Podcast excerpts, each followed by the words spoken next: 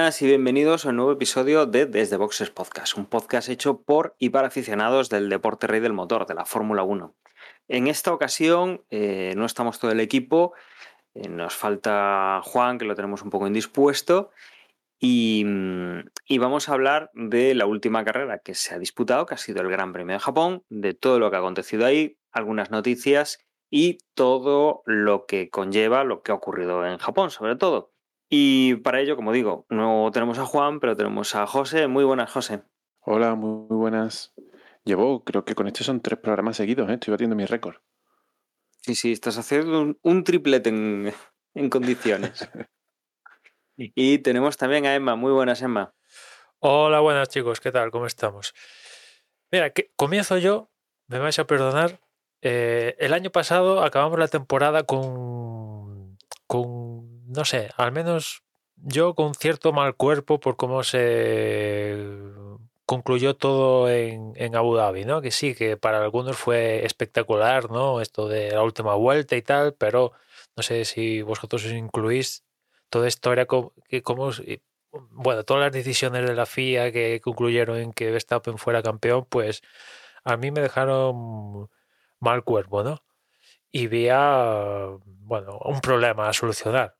Y hubo cambios con respecto a este año y, viendo lo que está pasando últimamente, yo creo que estamos peor que como acabó el año pasado. No sé si lo veis así. Yo no sé si decir que estamos peor, pero sí que desde luego no parece que, ya no desde el año pasado, sino que la, la deriva es la misma en la, en la Fórmula 1, ¿no? Se producen eh, interpretaciones de los reglamentos que no parecen estar del todo definidos y claros, se producen eso, pues eh, no sé, eh, la FIA, pues, bueno, la FIA, la Fórmula 1, pues lo, que hace es eh, busca un poco mm, lo que se le amolda mejor a la carrera, lo que se le amolda mejor al campeonato, mmm, las decisiones a veces es incomprensiblemente lento el, tiempo en el que lo resuelven, mmm, no sé, hay cosas así muy extrañas que llevan pasando, ya no desde el año pasado, que lo del año pasado fue de traca, ese final de, campeonato. Sí, muy emocionante, pero desde luego que dejaba con un sabor de boca bastante, bastante, bastante extraño, porque se acabó de una forma muy, muy extraña. Lo, lo, que habíamos podido estar viendo durante toda la temporada, durante una temporada que ya vimos cosas que deberían haberse hecho, pues desde el punto de vista muchas veces de los aficionados de otra manera. Y este año, pues para mí es un poco lo que dices tú. No, no digo que vaya a estar peor, puedo decir que está peor en el sentido de que si e, esos problemas no se han arreglado, siguen siendo iguales, mm, si sabiendo que hay un problema, si viendo que hay polémica, si viendo que hay cosas que no se estaban haciendo bien un año, sigues haciéndolas, pues obviamente, aunque esté igual de mal, para mí es peor, ¿no? Porque has visto que hay cosas que podrías haber rectificado, que podrías haber cambiado, que podrías haber hecho de otra manera y las sigues haciendo igual. Con lo cual, si de un año para otro ya no van arreglando nada y, y ya llevamos una temporada larga, yo creo que nosotros comentando este tipo de, de cosas, a veces más grandes, a veces más pequeñas, a veces un, no sé, pues han tardado tres días en sacar una resolución, algo que a todos nos parecía obvio y con lo que hemos dicho que parecía obvio es exactamente lo que han dicho, pues no sé, eh, sí que van, va, vamos en una deriva un poco extraña. Yo creo que estoy bastante de acuerdo con que estamos peor que el año pasado porque bueno, realmente debe ser una sensación, porque estar, estar, estamos igual. Quiero decir, la, la FIA es la misma, las personas son las mismas. Eh, el cambio que ha habido es Michael Massey y. Pero no fíjate, fíjate, José, el año pasado teníamos una tensión, una batalla entre Verstappen y Hamilton que medio, Exacto. medio, medio podía justificar cualquier decisión iba a ser polémica, entre comillas, ¿no? Pero este año es que es un remanso de paz, entre comillas. O sea, era Verstappen Totalmente. contra él mismo. Y, y aún así, ostras, hay- ha habido ciertas decisiones eh, que dices, tío, esto... mm, ¿Hay alguien en casa? Totalmente. Por eso pienso que realmente estamos igual de mal, pero que el año pasado la situación deportiva lo maquillaba. Y este año que el Mundial está ya decidido, pues nos hemos quedado sin esa mm, cortina de humo y estamos viéndole la- las costuras a la Fórmula 1. Bueno, pues mm, vamos a comentar de esto un poco después, cuando, cuando nos metamos bien en faena. Eh, si os parece, vamos a comenzar, eh, antes de pasar al, Gran Premio de, Japón, vamos a comentar pues, lo que se ha anunciado este fin de semana, que, es, bueno, no no nos coge... eh, no nos coge así muy por sorpresa porque ya habíamos comentado alguna cosa, pero bueno, confirmamos. Emma, eh, Dos confirmaciones este fin de semana, una incluso que, como me decías antes de empezar a grabar, con nocturnidad y alevosía, por lo menos aquí en Europa, y es que ya tenemos confirmado el equipo al que se va Gasly, se va el equipo Alpine, dos pilotos franceses en, en un equipo francés, veremos un poco cómo sale la experiencia, y tenemos confirmación de, de Brice para Alfa Tauri. Sí, esperemos que Gasly esta sea la definitiva, ¿no? Porque hace unos meses lo confirmaron en Alfa Tauri, pero imagino que esta sí que es la definitiva y vamos a ver a Gasly en, en Alpine. Y bueno, dos confirmaciones eh, que ya digamos que todo el mundo daba por, por hechas, ¿no? Únicamente faltaba que, los respectivos las hicieran oficial y, y bueno, a mí lo que, lo que me extraña un poco en este asunto es que estoy leyendo, escuchando que, que Alpine ha pagado y ha pagado una buena cantidad de dinero por hacerse con los servicios de Gasly. Que yo cuando ponía a Gasly en Alpine lo ponía pensando que le iba a salir más o menos gratis a Alpine hacerse con Gasly. Pero que haya tenido que pagar...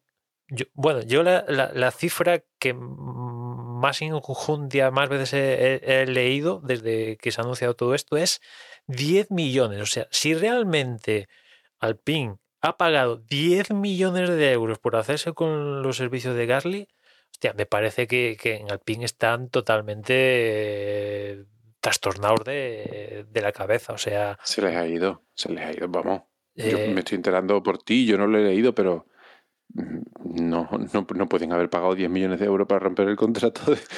Yo, Dios, de no. verdad que lo escucho de gente que más o menos así mm, controla y digo, no puede ser verdad. Aquí alguien se ha tirado el tiesto y la intentan colar porque no, no, no me. O sea, Gasly es bueno, pues vale, pero es que yo, es que si me apuras, no pagaría ni 10 millones por, por traerme a Verstappen a, a mi escudería, ¿sabes? O sea, estoy casi en esa disyuntiva. Pues imagínate Gasly. O sea, y, y para el Team además Gasly. la, la, la Fórmula 1, vamos, no lo sé, igual no es el primer caso, pero no es un deporte en el que los contratos tengan fama de estar blindados o de tener cláusulas de rescisión o cosas de este estilo.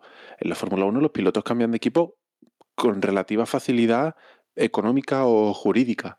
Eh, entonces, no, bueno, tampoco sabemos qué tipo de contrato tenía tenía eh, con eh, en este caso Alfa y bueno, la, la matriz de Red Bull, pero vamos, es que sería una salvajada porque es que es un 25% del salario que le pagan actualmente a Alonso, o, o incluso más. No sé cuánto cobrará Alonso, pero que cobrará 30 millones, 40 No, no, millones, y, o sea, y eso me parece mucho. Eso cobraba en sus años buenos, ¿no? No, no, desde luego mm, es una sobrada. Si es así, es una sobrada. Eh, Es que aunque le costara 10 euros, también me hubiera extrañado, porque digo, tío, no hay, hay necesidad de pagar por hacerte con Gasly. O sea, vale, será más, más o menos bueno, pero yo creo que hay. Es que si me apuras, hasta, hasta pico en la piedra de Alex Palou, ¿sabes? O sea, me hago una lista con los pilotos que tengan la superlicencia y busco ahí. No me gasto Pues sí. dinero en traer a un piloto. Encima, que es tu tercera opción. Te has, gas- te has gastado 10 millones en tu tercera opción. ¿Estamos locos? O sea, no, no le habías, no le podías poner esos millones a Alonso, ¿sabes? O, Mm. o sea, te quiero decir, es, es lo que me escapa, se me escapa de todo esto, ¿no? Porque dentro de lo que cabe, veo lógico que Gasly abandone Alfa Tauri porque ahí, ya lo he comentado en una ocasión, si el tío tiene aspiraciones, ahí estaba muerto. en, en Alfa Tauri estaba Sí, muerto, claro. ¿no? Con lo cual me, me parece de sentido común que salga de la órbita de Red Bull y se busque la vida en Alpine. Ahora a ver si funciona. Y, y eso me cuadra. Y en Alpine, pues ya, ya os conté mi impresión de que tenían que vender que, que- que después de lo que pasó con Alonso y Piastri, que digamos que nosotros traemos a Gasly porque queremos, no digamos que viene rebotado y tal, ¿no? Sino que decía, marcamos, nos marcamos el tanto, ¿no? Y esto todo me, me ha cuadrado, pero claro, lo de si ha habido pasta de por medio, bueno, si, si ha sido así, la gente de Red Bull pues son unos fenómenos del copón, porque consiguen la pasta, se quitan a Gasly, que quieras o no, en algún momento podía ser un incordio, porque Gasly de vez en cuando soltaba eso de cada vez que tenía alguna buena actuación al Tauri, oye, ¿y por qué esta gente no me sube y tal? Y bueno, podía llegar a ser un poco incordio, entre comillas, y por otra parte consiguen un sustituto que, que bueno, mm, solo lo hemos visto en una carrera hasta la fecha, pero eh, les ha valido para no pensárselo y ponerlo en, en Alfa Tauri, ¿no? Que Desbris, imagino que desde luego con este movimiento Alfa Tauri se se acaba de desvincular de Mercedes de, de todas, todas, ¿no? Con lo cual, pues aquí el que sale ganando es Red Bull, que dice, me quito a Gasly por pasta, si esto es así, y me, me traigo a Debris, que, bueno, por lo visto en, en Italia, pues eh, ni tan mal, ¿no? Y imagino que en, Williams, que es uno de las escuderías que falta por completar la alineación, pues estarán tirándose un poco de, de los pelos, porque lo tenían hecho con Alpine para Piastri, todo se fue al garete, como sabemos, y tenían a Debris ahí que les ha hecho un gran premio hace dos días y eh, les ha rendido y tal, y, y también se lo han birlado, con lo cual dices, tío, has tenido la oportunidad de tener una pareja de pilotos, pues más que decente, de las, te diría, de las mm, bueno, una muy buena pareja de pilotos, ya sea Albon Piastri o Albon de Bris, y ahora vas a tener a Albon con, vete tú a saber qué pone, quién ponen ahí, ¿no? La situación ya cambia un poco. Es cierto que la Tifi, digamos que es mejorable con, iba a decir casi cualquier cosa, pero ahí daría un paso hacia adelante, se supone, ¿no? Pero también Williams deben estar un poco tirándose, yo creo, de, de los pelos y, ya está. O sea, dentro de, de- lo que he comentado de la pasta, el, el resto de movimientos, pues eh, lo esperado. Como decimos, era algo que ya habíamos, ya habíamos hablado de ello, ya habíamos eh, comentado esos, esos rumores que, que había y esas especulaciones que se habían ido comentando las últimas semanas. Desde luego, esa carrera que ha, que ha disputado De Bris pues, ha ayudado mucho a, a que lo conociésemos y a que viésemos que, parece que tiene madera y que ya imaginábamos que alguien le iba a dar una oportunidad y pues nada, aquí lo tenemos. Eh, veremos el año que viene qué tal el gallinero de Alpine y nada, o sea, dos pilotos, uno que cambia de aires y otro que, que entra en la, en la Fórmula 1 y que es pues eso, novedad para, para 2013. Y luego, Emma, otra de las noticias, y, aquí ya, pues, eh, desde luego, mmm, se está hablando de, de qué demonios va a pasar. Adelantábamos, ¿no? Al principio del podcast, el cómo se trató el año pasado el, final de temporada, cómo se ha tratado, cómo lo hemos visto esto en esta carrera.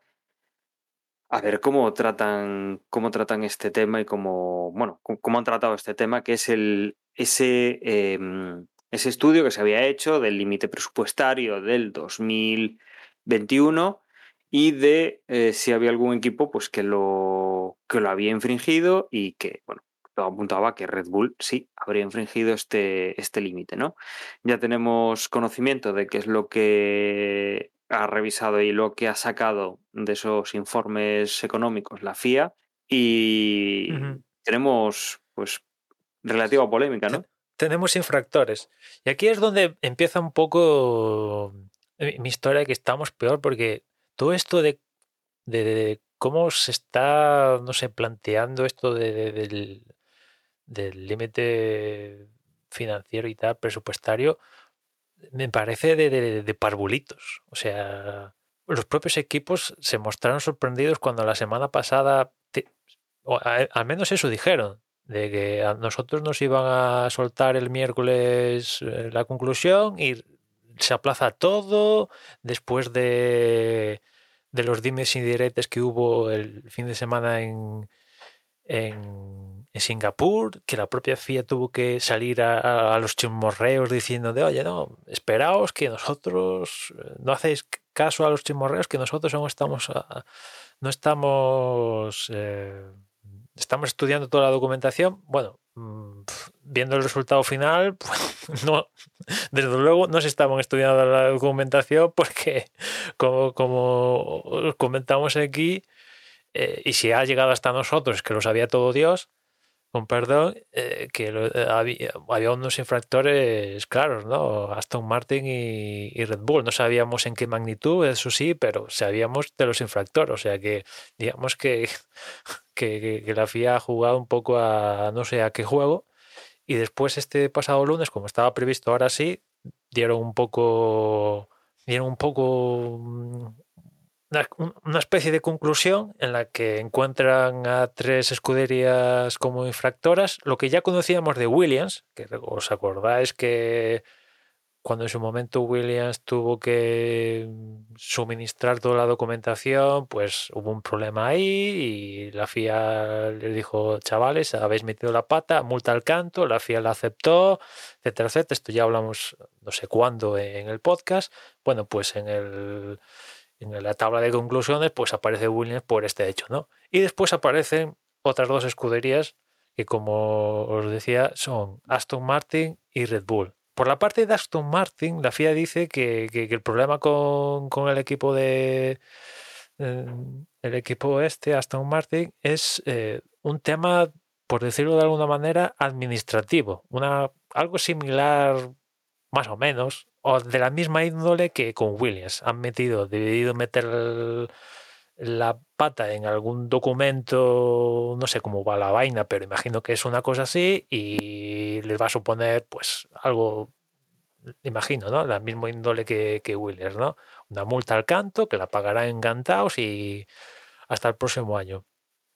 Pero con Red Bull aquí sí que la FIA dice que, que Red Bull ha gastado un poquito más de pasta de la permitida. ¿Cuánta? Ni idea, porque no lo dicen, ¿no? Dicen que la ha roto por muy poquito, pero que la ha roto. ¿Cuánto es muy poquito? Yo qué sé, un millón, dos millones, tres millones, cuatro millones, cinco millones, siete, no lo sé, no lo sé y no lo han comunicado, ¿no? Y a partir de la gente dirá, bueno, vale, tenemos que estos han sido los factores, pero ¿dónde están las, bueno, el castigo? Pues ni idea, porque aún lo están estudiando esta gente, lo está estudiando y vete tú a saber cómo acaba todo esto, porque aparte esta es otra, como todo esto es nuevo, ni los propios equipos ni la propia FIA sabe cómo, cómo comunicar esto, cuál es el procedimiento a seguir. Es todo un poco confuso, porque ahora, vale, Aston Martin, Red Bull y lo que sabíamos de Williams, ¿cuál es el siguiente paso? ¿Puede Red Bull apelar? ¿Aston Martin puede apelar? Ni idea. No sé vosotros si lo sabéis. Ni idea, yo al menos ni idea si, si esto da paso al pelar, si pueden decir, no, no, pero nosotros queremos, porque evidentemente Red Bull, una vez que, se, que la FIA comunica esto, le faltaron minutos para decir, pues que ya lo, había ya lo habían dicho fruto de, de- de los chismes de, que ya venían de Singapur, que, que ellos habían habían dado la documentación y en esa documentación decía que estaban que no habían superado el límite presupuestario, con lo cual se han mostrado evidentemente como que había de, de otra sorprendidos ante todo esto, ¿no? Con lo cual yo no sé, o sea, ¿qué- ¿cuál es el siguiente paso? ¿Cuándo va a caer la sanción si es que cae? Mm, Imagino que, que, no sé, tiendo a pensar que evidentemente a Red Bull, Aston Martin ya es multa fijo, ¿no?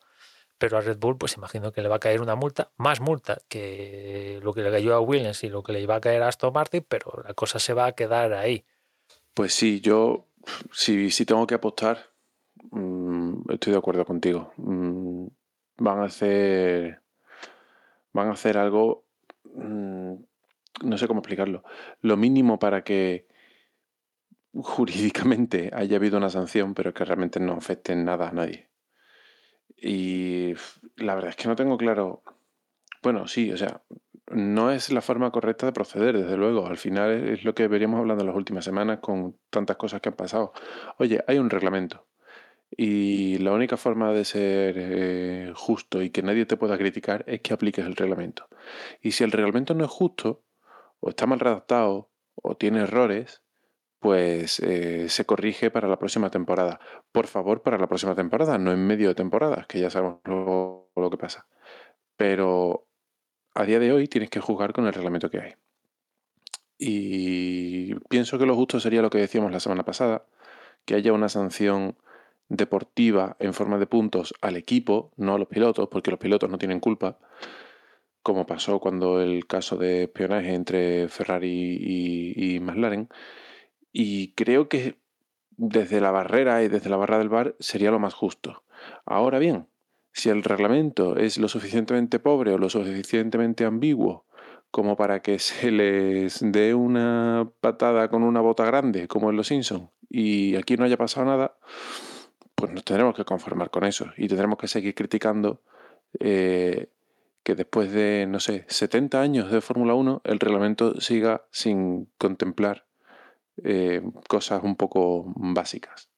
Desde luego aquí tenemos un lío montado bastante, bastante interesante, ¿no? Porque, vale, tú pones unas, unas reglas, pero lo normal es que cuando pongas unas reglas pongas también eh, claramente el qué hacer si se incumplen esas reglas, ¿no? Eh, ¿qué sentido tiene, no? O sea, solo con decir las reglas son estas, no las incumpláis, no va a servir de absolutamente nada, ¿no? Y ahora de repente se han incumplido las reglas y, qué hacemos y por qué. Y, o sea, desde luego es, el juego que siempre tenemos.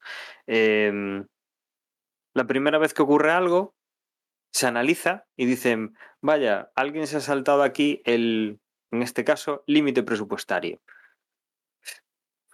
Venga, pues para la siguiente ocasión en la cual se produzca y el año que viene, pues se saltará alguien el límite presupuestario, pero habrá algo novedoso, en plan, es que resulta que el piloto pues lo tuvimos que echar porque mm, no daba pie con bola y mm, estamos ahí en un tema de contractual, eh, tema de abogados y, esto es lo que esto es lo que nos cuesta pues el, piloto que tenemos entre medias. Pues yo qué sé, y dirán, pues vale, pues a partir de ahora, la próxima vez que ocurra esto, y siempre es balón para adelante. Nunca cogen el toro por los cuernos, nunca lo dicen claro y dicen, bueno, pues va a pasar esto con esta nueva norma.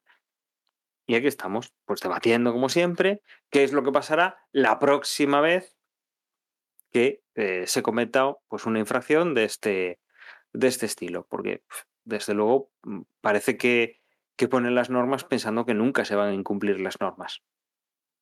para mí ya es el. O sea, el, pues a saber ya qué número de veces esta que, que nos metemos en una sanción que está bien puesta, está mal puesta. ¿Qué contemplaban? ¿Cuáles eran las opciones? Pues no lo sabemos. Y como todo esto es así de eh, lo tenemos tan oculto y toda la historia, pues, pues nada, como siempre, pues ahí estamos. Desde luego, esto, esto no ayuda nada, además, con lo que decíamos, ¿no? O sea, ya tuvimos el final de temporada el año pasado, como lo tuvimos, calentito, como para que de repente aún te vengan a decir esto, ¿no? Al final lo que me quedo es que esto del límite presupuestario, pues nada, papel mojado. Papel mojado, sí, se ha conseguido bajar un poco la pasta que gastaba esta gente, pero total no sirve para nada, o sea, porque es gastarte 5 millones, te va a suponer una multita de nada, pues ¿para qué, ¿para qué pones un límite presupuestario? O sea, te quiero decir, el límite presupuestario yo lo entendía en plan, te gastas un euro más de lo que está permitido y se te cae el mundo. Y te jodes porque así, lo has aceptado, ¿no? Pero si te permiten gastarte 5 millones más y te meten una multa de, yo qué sé, voy a dar una cifra, 200.000, pues dices, pues hostia, bienvenido sea, ¿no? Gastándome 5 millones más he conseguido el título, se me apura, gracias a gastarme esos 5 millones. Es que, es que serían tontos si no lo hicieran, ¿no? Sí, totalmente. O sea, alguna, alguna sanción tiene que empezar, tiene que tienen que pensar que les quite las ganas a los equipos de saltarse los límites. Y, y luego eso, que es un control fácil de llevar y no hay excusas, realmente. Ya hay una serie de valores que están fuera de, de ese límite. Creo que el salario de los pilotos, por ejemplo, no computa. Pues, pues ya está. O sea, esto está claro. No, no, Todo lo hay que no un- sea una excepción. Hay un montón de cosas que no ¿no? computan, que es una cantidad de pasta increíble, ¿no? Todo, ya solo claro, marketing y los sueldos de los pilotos es un pastizal. Hay algunos equipos que eso, vamos, es. No, eso desde luego. Es que si no hay, si no hay un, un por qué no saltarse la norma, o sea, se la van a soltar. Se la van a soltar y no, no les va a importar. O sea, reprimenda por haberse saltado, vale, bien. Bueno, nos hemos equivocado. eh, compramos 16 millones de tornillos en vez de 16.000 tornillos, un error informático, bueno, pues se nos ha ido de las manos. No. O sea, estas cosas eh, tendrán que hacerlas bien, obviamente, igual que se debería hacer en pista, igual que se debería hacer pues en la mesa de diseño, o sea, todo lo que no sea ajustado al reglamento, que es para todos, pues obviamente tiene que haber una sanción y tiene que ser algo importante. Y después, mm, que ya se suponía que iba a ser el proceso, pero no deja- o sea, no hay otra manera de decir, ahora está sacando los resultados de, de, de los controles del límite de presupuestario de la pasada temporada cuando ya estamos acabando la siguiente y si hay una sanción importante vendría en la siguiente, o sea, dos temporadas después de el límite que estás controlando, o sea, no sé si me he explicado bien, o sea, dices, pero no puede ser esto más inmediato, que, que seguro que es una documentación del demonio y tal, vale, pero mm, lo encuentro, dices, pero eh, en dos años la Fórmula 1 puede cambiar un huevo. No, desde, desde luego es, es bastante, bastante la línea, ¿eh? la FIA, bastante línea de la línea de, de lo que hemos visto en los últimos años. Y, bueno, eh, ¿qué podemos decir que no hayamos dicho ya en los últimos, no sé, 10 años, eh, 5 años? Tarde María Rastro, mm, de forma errática, de forma poco consistente, bueno, no sé, ya se nos acaba, se nos acaba la forma de, calificar, ¿no? Todas estas cosas que, va haciendo la FIA. Vale, han puesto un límite, se ha incumplido. ¿Dónde está la consecuencia? Pues no hay consecuencia. Esto para todo. Desde luego no, no mejoramos.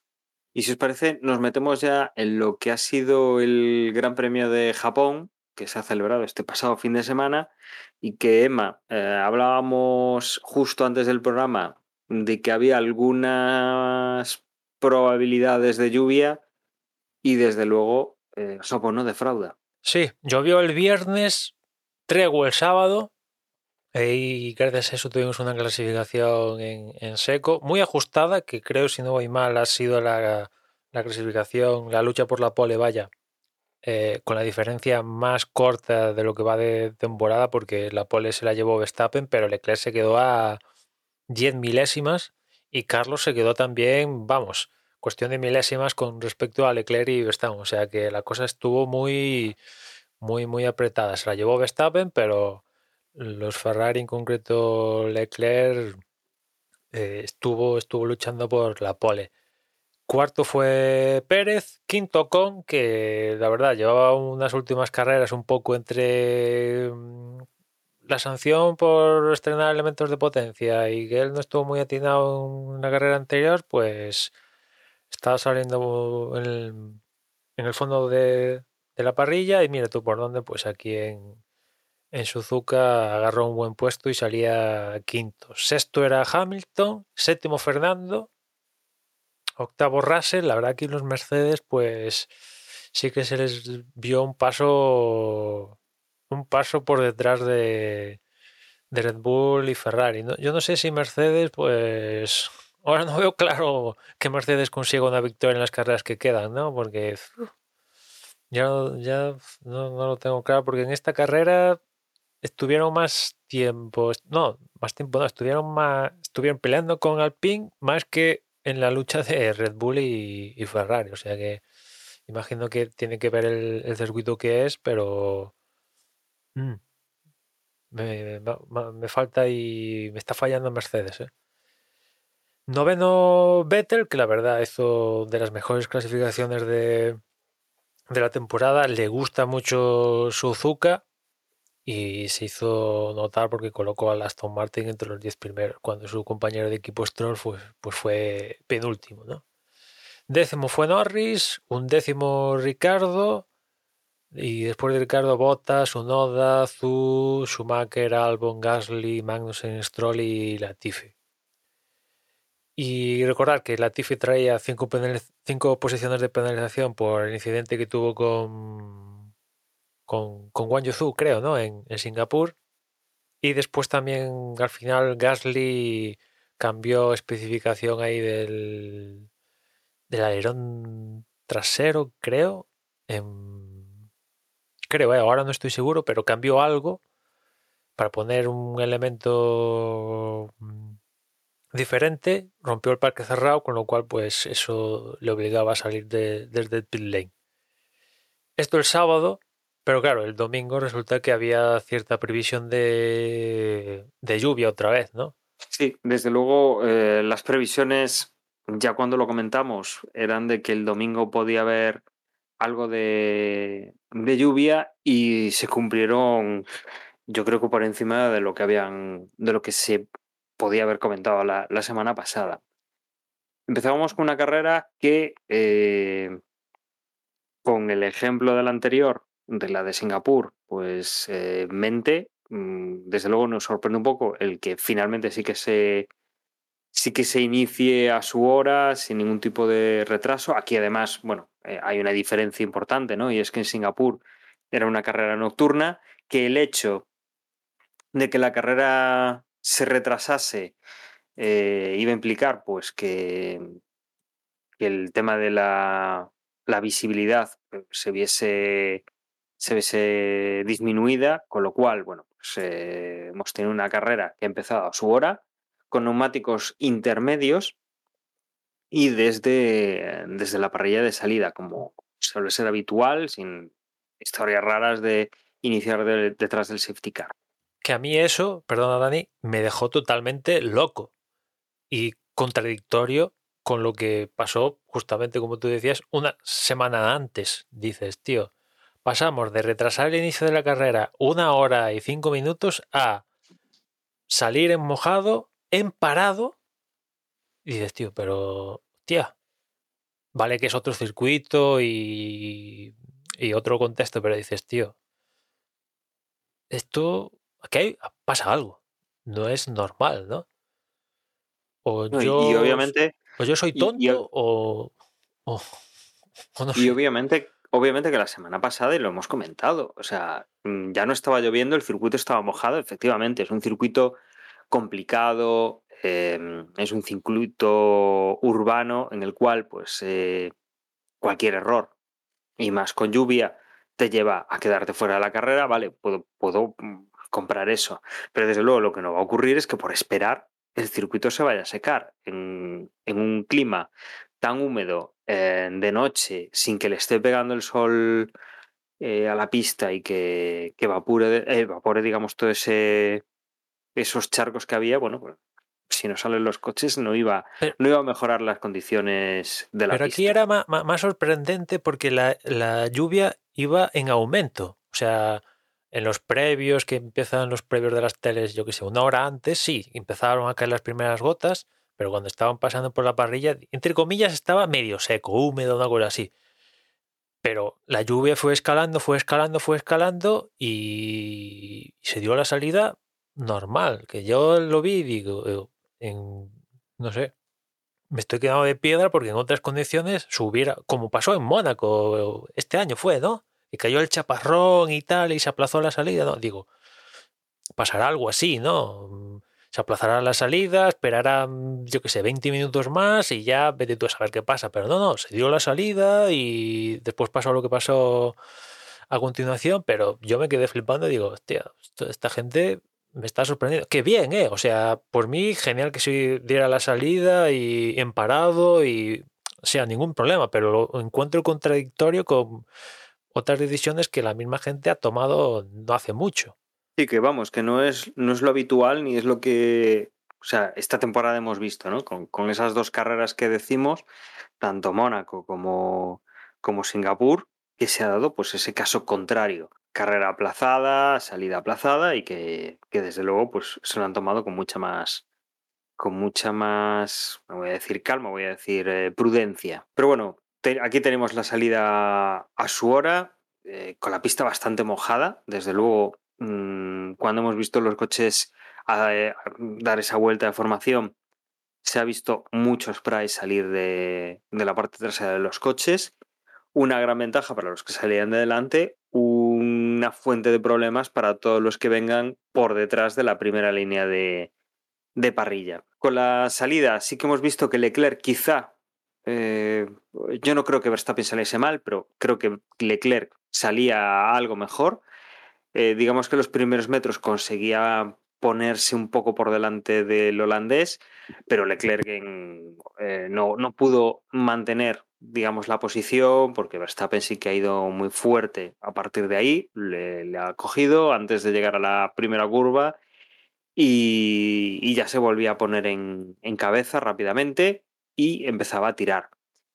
Eh, Leclerc pues se intentaba poner un poco a la zaga, por detrás veíamos que, que Pérez pues le ganaba un poco la partida a Carlos Sainz y justo aquí teníamos ya el, el lance de carrera o el primer lance de, de la carrera porque ha habido unos, unos cuantos más y bueno, se nos han amontonado en, en este inicio de la carrera, ¿no? Hemos tenido, para empezar, Carlos Sainz ha perdido el control del coche, ha perdido completamente el control del coche, porque las imágenes son pues que el coche se va, eh, no frena con nada. eh, Carlos es un mero pasajero mm, sin poder, mm, digamos, hacer nada por, por impedir el, choque y eh, el coche queda con parte de la pista, parte fuera de la pista, con lo cual, visto el follón, visto la poca visibilidad, pues esto mm, termina en, en safety car. Safety car además ayudado por que a la vez pues había algún incidente, Wang Yusu que, que hacía un trompo, Albon a la vez también eh, rompía el motor y quedaba en pista. Eh, Gasly, por ejemplo, eh, uno de los uno de los desperfectos que, que ocasionó Carlos en la en su choque, bueno, pues soltaba una una de las eh, placas de, publicidad, exactamente no sé de qué material serán, supongo que algún tipo de madera o algo similar. Bueno, pues se lo llevaba enganchado Gasly eh, con el alerón delantero y bueno, hizo falta pues cambiarle, cambiarle esa, esa parte del coche porque desde luego con, con ese impacto contra, el, contra este cartel de este material tipo madera o, o similar, pues eh, se quedó ahí enganchado y se vio afectado.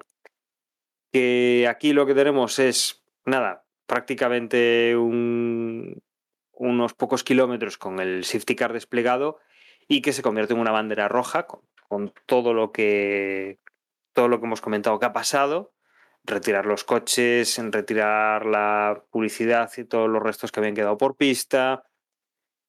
Y desde luego, pues eh, aquí tenemos, pues si bien hemos empezado a nuestra hora, el retraso viene provocado por esta bandera, esta bandera roja. Los coches vuelven a, a pit lane y lo que tenemos aquí, bueno, en estos momentos, que es prácticamente hora y media lo que, lo que vamos de retraso, aquí hemos visto bastantes imágenes. Quizá una de las más eh, que más se ha comentado es que en el momento en el cual han sacado el, el safety car, los operarios han salido a trabajar en, en Suzuka.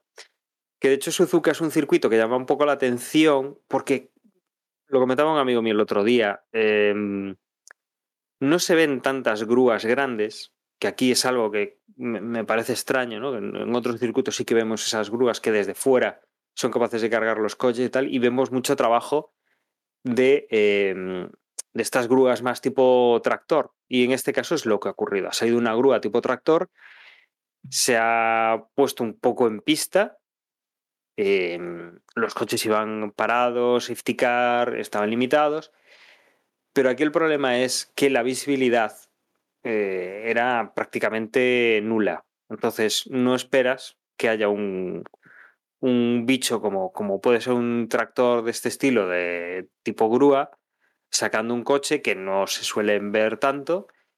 Y, esta casuística coincidió bueno, pues con que eh, Pierre Gasly, después de cambiar el pasar por boxes para quitar lo que tenía que quitar, bueno, pues se intentaba, se intentaba acercar a su posición en el pelotón detrás del safety car, iba a más velocidad de la que se supone que debería ir, hablaban de cuando pasó por ahí, unos 200 o 150 kilómetros por hora, eh, desde luego el susto cuando se encuentra que pasa justo al lado del, del tractor, pues desde luego eh, estalla por la radio, bueno, y da lugar a, por un lado, ya tenemos antecedentes de lo que ha pasado en este circuito con un tractor, eh, ya hemos tenido un muerto, han cambiado muchas cosas.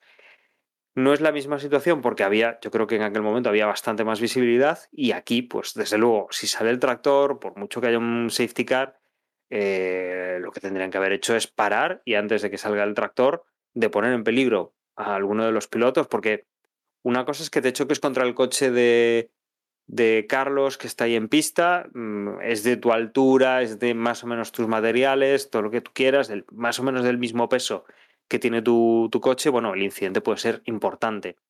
Ahora, contra una grúa es mucho más pesada, es mucho más alta, te vas a meter debajo y te puede pasar potencialmente pues, lo que le pasó a, a Jules Bianchi, ¿no? que, que falleció eh, con, con, un impacto con un vehículo de estos. Con lo cual, aquí por un lado tenemos, pues en estas circunstancias, quizá la bandera roja tendría que haber salido antes de Sí, que sí, el sí, vehículo yo- saliese a pista. Eso por un lado.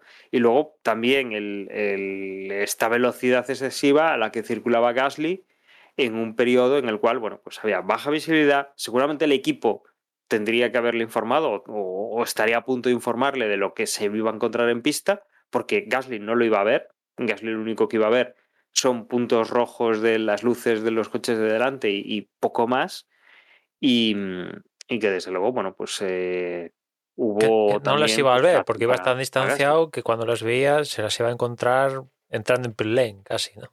Aquí me, me sorprende la, la, la velocidad de todo el proceso. O sea, venimos de Monza, donde para retirar a Ricardo de la pista al final de carrera tardaron un huevo, lo suficiente como para que al final la carrera concluyó tras safety car.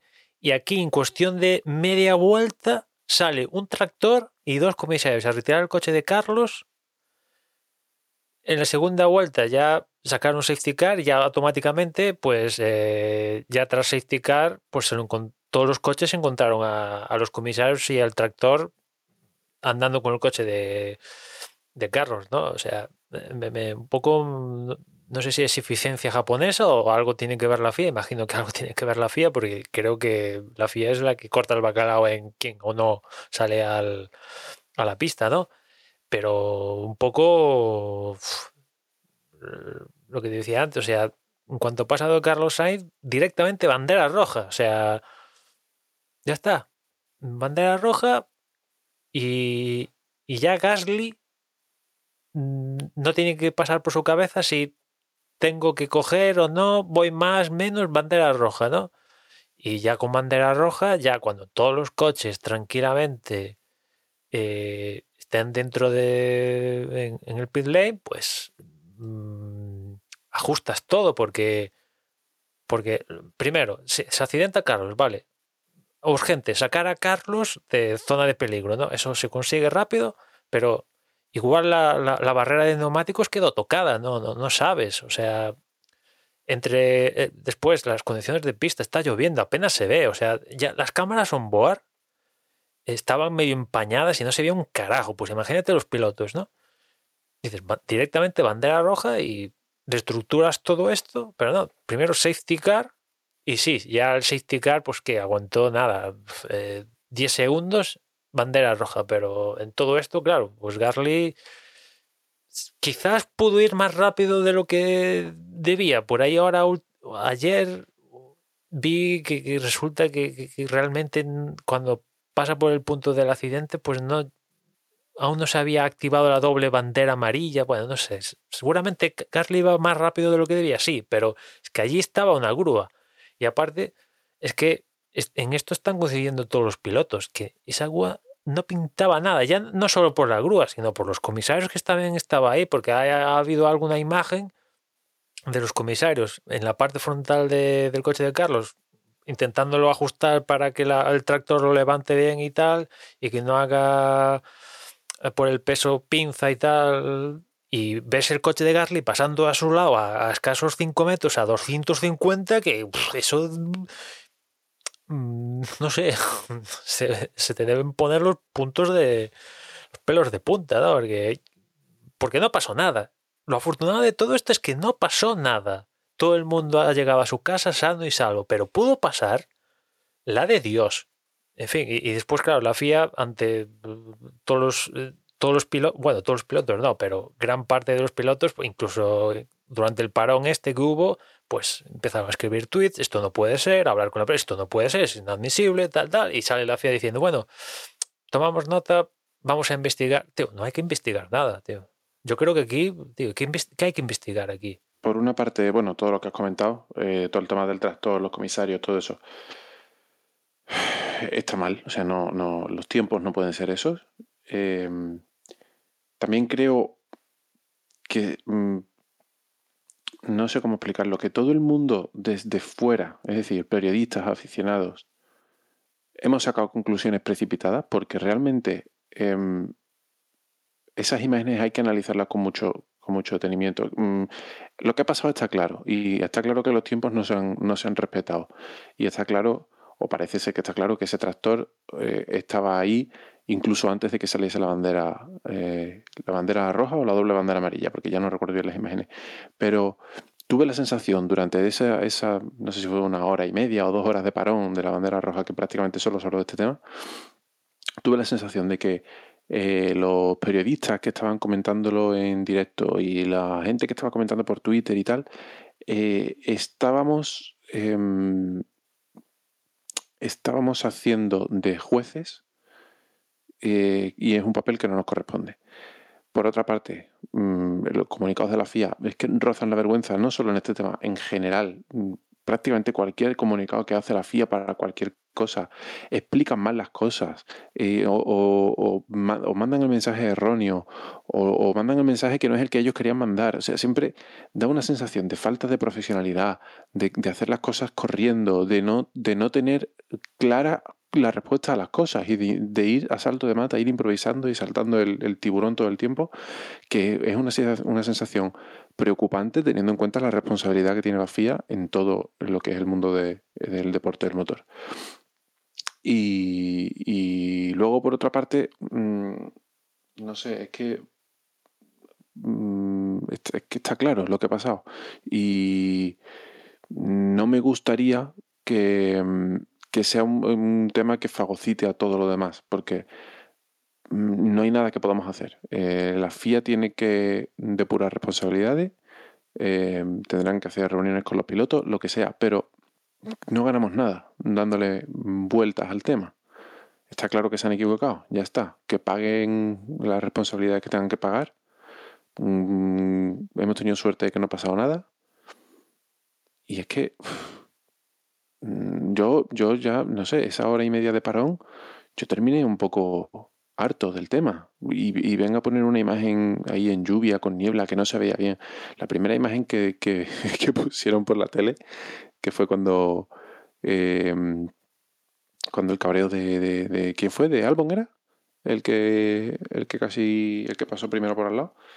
Em, yo no vi el tractor, en las imágenes yo no lo veía. Tuvieron, que subirle la luminosidad y el brillo a las imágenes para que se pudiera ver. De hecho, yo creo que en tele, la señal que ven, ponen todas las teles, no sé, no sé, no pusieron en ningún momento se aprecia, o sea, eso, trozos se lo saltaron. Es después. Yo creo que. No, creo que lo que pasó, eh, creo que la imagen la vimos en directo porque estando ya la carrera suspendida, eh, las televisiones, o al menos la, la, retransmisión que yo estaba viendo, empezó a poner las imágenes que se estaban circulando por Twitter y los comentarios de claro, Twitter. Claro, eso ya me, no eran imágenes oficiales que, de, de, FIA. Que se empieza a saber claro. todo esto porque, bueno, Gasly en el parón empieza como a. Está cabreado, pero ¿por qué está cabreado Gasly, no? Y, y sale, sí que ponen alguna conversación por radio diciendo no sé qué y tal. Y, y, claro, después lo que tú dices, por Twitter y tal, empiezan a salir los vídeos de, de la onboard de Gasly donde se ve un tractoraco y otras imágenes, y eso llega a, a los que tienen la retransmisión de tal, empiezan a pinchar esa tal, y, y sí que se ve que, bueno, no se ve un carajo, pero se vislumbra que hay un tractoraco ahí, ¿no? Y, y, y se, se, ve todo el pifostio y después, claro, ves que todos los pilotos pues empiezan a reaccionar, ¿no? Norris, Pérez publicaron tweets, no sé si alguno más. Y, claro, evidentemente todos después de, de, la carrera y tal se preguntó, oye, que esto de la grúa lo habéis visto? Sí, sí, lo habéis visto. Evidentemente lo han visto todos, porque todos pasaron al lado de ellos, al menos los que estaban en el, en el Car y, y, después está Gasly, que es otro para comer aparte. Eh, pero, no sé, también lo que tú decías, eh, si, es, si es exactamente esto pasa en Austin, no se hubiera montado tanto. Yo creo que aquí hay una hipersensibilidad porque es Suzuka que pasó lo de Bianchi. O sea, aquí pasa esto mismo, sí, exactamente en Galgao. Es Austin, la siguiente carrera, pues sí, imagino que sí que habría, hostia, esto de la grúa, chavales, pero qué demonios, tal, pero no se hubiera, o sea, no, no se hubiera hecho la bola que, que, se ha hecho. También favoreció la bola es que hubo un parón. Si no hubiera un parón y la carrera hubiera continuado, pues imagino que, que no se hubiera claro, dado tanta bola. Se hubiera hablado, pero no tanta bola. Sí, ese parón dio, tiempo, dio, dio pie a que las televisiones le dedicasen el tiempo a algo. Sí, porque ¿de qué hablamos? Que, Nada, que, pues de esto. Totalmente, totalmente. Que es grave, que es grave, que yo lo entiendo, pero hostia, no, no, no, o sea, no, no, yo no quiero, por mi comentario de que me cansa un poco el tema, no quiero que se le quite la gravedad que tiene. Pero es que, sinceramente, no, no hay nada que los aficionados podamos hacer al respecto y tampoco es que hay mucho más que opinar. Sí, no va a venir Lobato a. Han corrido un riesgo y eso es un hecho. Está, o sea, que lo no va a venir como a solucionar aquí el tinglao. Claro, es que ni, ni. Por eso a mí, a mí me estaba ya sentando mal porque. mm, Es que, es que estaba viendo a Lobato y a De La Rosa y a, a hacer de, de de, opinadores de barra de bar, que al final lo somos todos, pero nosotros somos amateurs, ¿sabes? Y ellos al final, no, sé, yo, yo quería tener un poco la sensación de estar viendo el chiringuito, cosa que me, me da bastante repeluco. Eh, eh, ¿Qué es lo que te iba a comentar? Ah, del directo mmm, tuve una sensación muy desagradable cuando se, se notificó que iba a haber una investigación um, antes dicho Albon, fue Gasly, ¿no? El piloto sí, que. Sí. Todo esto Gasly. Fue Gasly. Que iba a haber una investigación a Gasly porque posiblemente se hubiese pasado de la velocidad que debería de llevar en una circunstancia de doble bandera amarilla, bueno, bueno, lo que sea. Me pareció vergonzoso ese comunicado por parte de la FIA, estando la situación tan tensa como estaba, con lo que se estaba comentando que había pasado, y que el comunicado primero que sacan ellos, en vez de decir, señores, eh, se ha dado una circunstancia que no se tendría que haber dado y vamos a centrar esfuerzos en que esto no, no, no puede volver a pasar, mm, intentaron, como pasó con, con Bianchi, intentarle echar la culpa al piloto. Mm, telita, telita por parte de la FIA que esa sea su respuesta en una situación de este estilo. ¿eh? Que, que, que encima se confundieron de vuelta porque estaban reportando que esto estaba pasando en la vuelta 1, cosa imposible. Después corrigieron y dijeron que era que correspondía a la segunda vuelta, ¿no? A, a, a, a modo de, de, de, anécdota. Pero sí, sí, o sea, que al final a Gasly le cascaron un drive-thru, ¿no? Esto se investigó después de carrera, si no voy mal, y le pusieron un, drive-thru que, bueno, como se había acabado la carrera, pues eh, asomar a tiempo, imagino, imagino, no, a Gasly esto se traerá el eh, y tal más como, como acabó la carrera él. Pero sí, yo creo que, a ver, pero es lo que hablamos muchas veces. ¿Quién está realizando la investigación sobre... O sea, ¿se está autoinvestigando la FIA? No puede haber un tercero que diga, tío, eh, que igual eh, puede suponer un problema que hubiera un tercero que fiscalice a la FIA, pero si la si quien fiscaliza la FIA es la propia FIA, joder, entonces, tío, aquí creo que hay un problema. Pero en fin, o sea, esto de ya cuando pasó lo de Bianchi, mm, esto de los tractores y tal, no, no, mm, no lo vamos a ver más y, a- y- de primeras mm, había una sensibilidad especial y sí que se, se intentaron un poco quitar del medio, pero bueno, es que Bueno, aquí- hay que quitar Aquí los están coches. de nuevo. Aquí están de nuevo en Suzuka. Claro, claro, o sea, hay que quitar los coches. Después también he leído en Suzuka que resulta que tenían estas mega grúas gigantes que, por ejemplo, podemos ver en, en ¿no? Estas mega grúas que también hay en Mónaco y en otros circuitos que permiten un rango más amplio. Y Suzuka tenía de esas, pero lo que he escuchado es que por límite de, o sea, por, por pasta, pues las tuvieron que quitar a favor de los tractoritos estos. No sé si es así, pero si de ser así, pues es un, un problema, ¿no? Eh, em- y en vez de no sé, quizás en vez de quitarle 50 millones de canon a los circuitos, en vez de quitarle 50, le quitas 40 y gracias a esa diferencia los circuitos pueden tener unas mejores grúas, pues hostia, no sé, en vez de ser tan codiciosos a veces, tío, gana un poquito menos. No sé si es tinglado así, pero evidentemente, si a un promotor le estás cobrando un, riñón para estar en el mundial, el promotor va a decir: A ver, ¿puedo quitarme una grúa que me cuesta X en favor de dos tractores que son un 1% de. donde hay que firmar?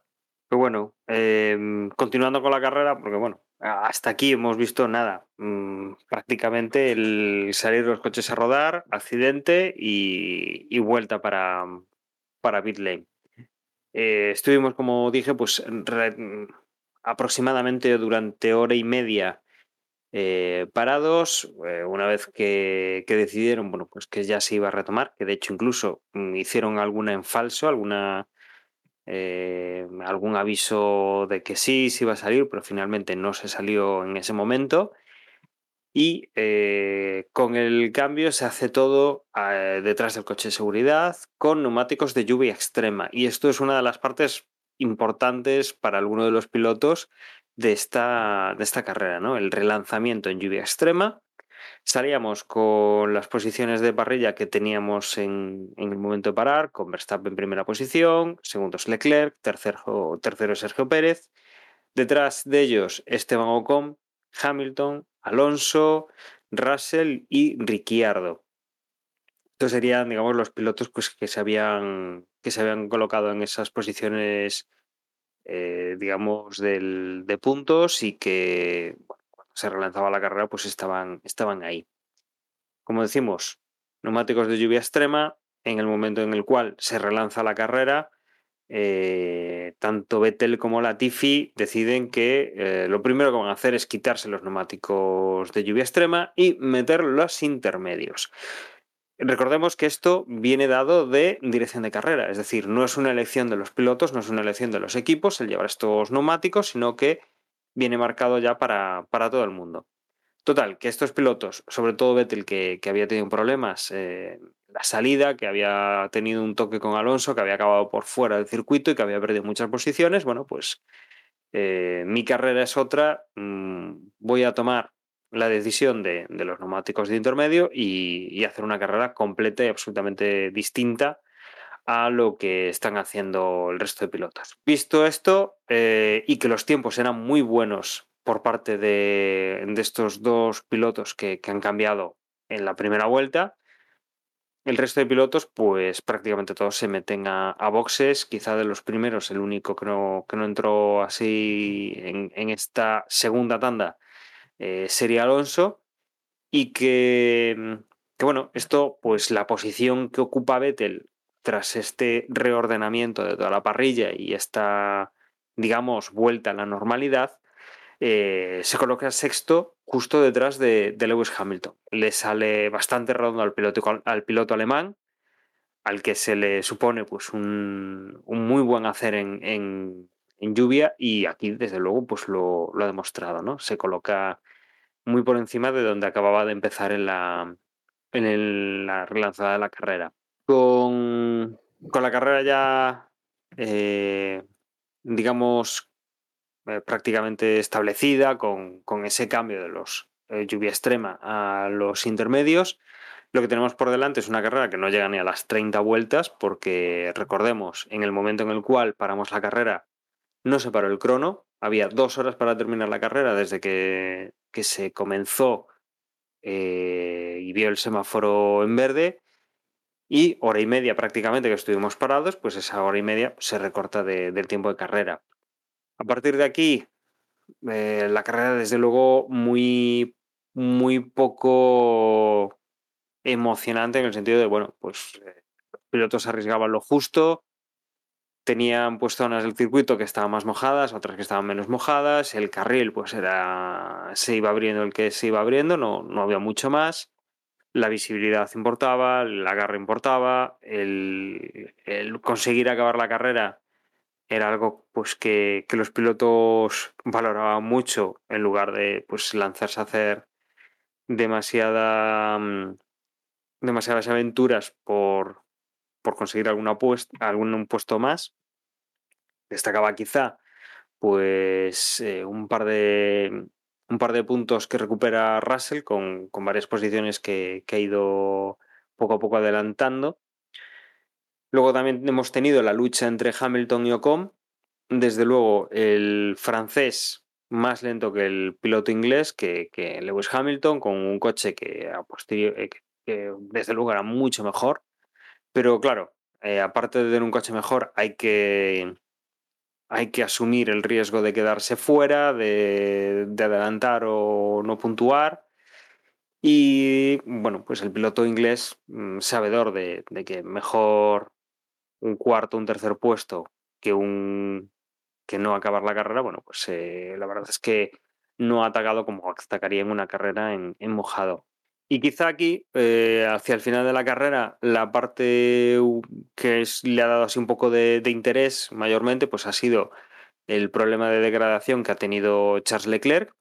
Verstappen por delante se le escapaba, Pérez por detrás se le, se le aproximaba.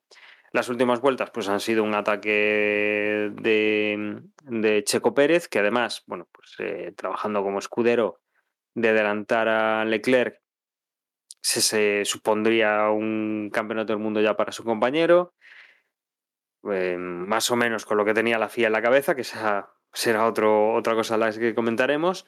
Pero bueno, que, que, ahí estaba, ¿no? Presionando para que su compañero de equipo no tuviese problemas, eh, abrir la mayor eh, brecha de puntos posible. Y en las últimas vueltas, como digo, pues ha estado guerreando con, con Charles Leclerc cuando teníamos a Verstappen ya entrando en primera posición y viendo la, la, la bandera de cuadros, en la última chicane entraba eh, Leclerc bastante apretado por Checo Pérez, con los neumáticos ya bastante, eh, bastante arruinados. Eh, se hacía un recto en la segunda parte de la, de la chicane.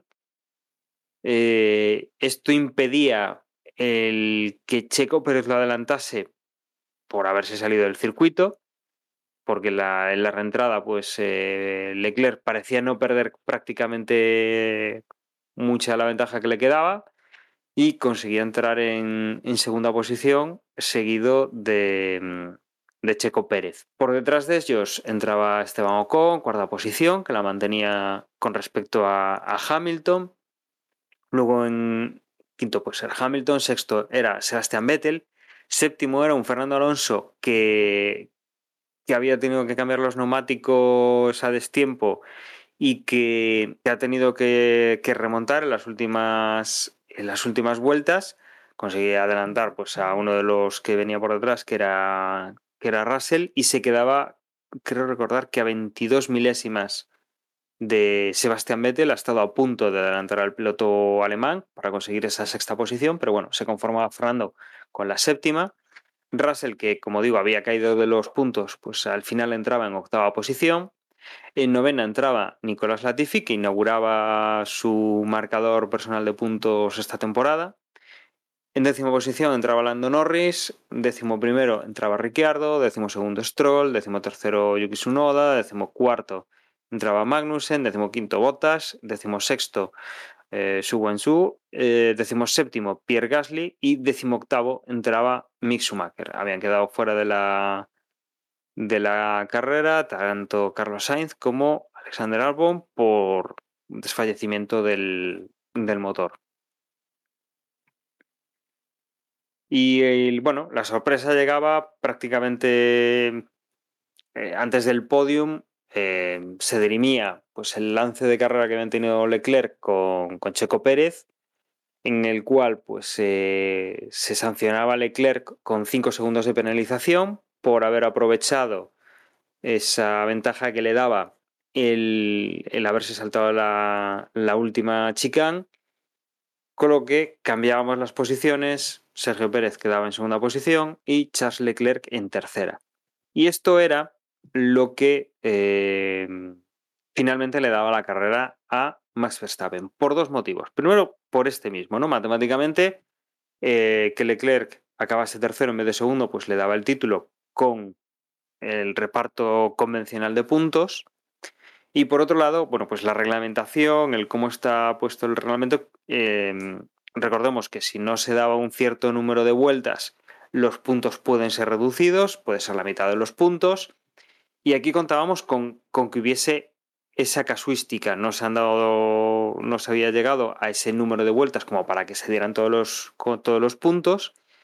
Pero eso aplica cuando la carrera eh, no acaba bajo la bandera de cuadros, sino que acaba pues con una bandera roja, como- con una bandera negra, con lo que finalizaría ya la, la carrera y que bueno, pues no se hace de forma, digamos, eh, normal, ¿no? Acabando con, con la bandera de cuadros. Aunque no se han dado las vueltas pertinentes, aunque ha sido por tiempo, se van a dar los puntos, los puntos íntegros.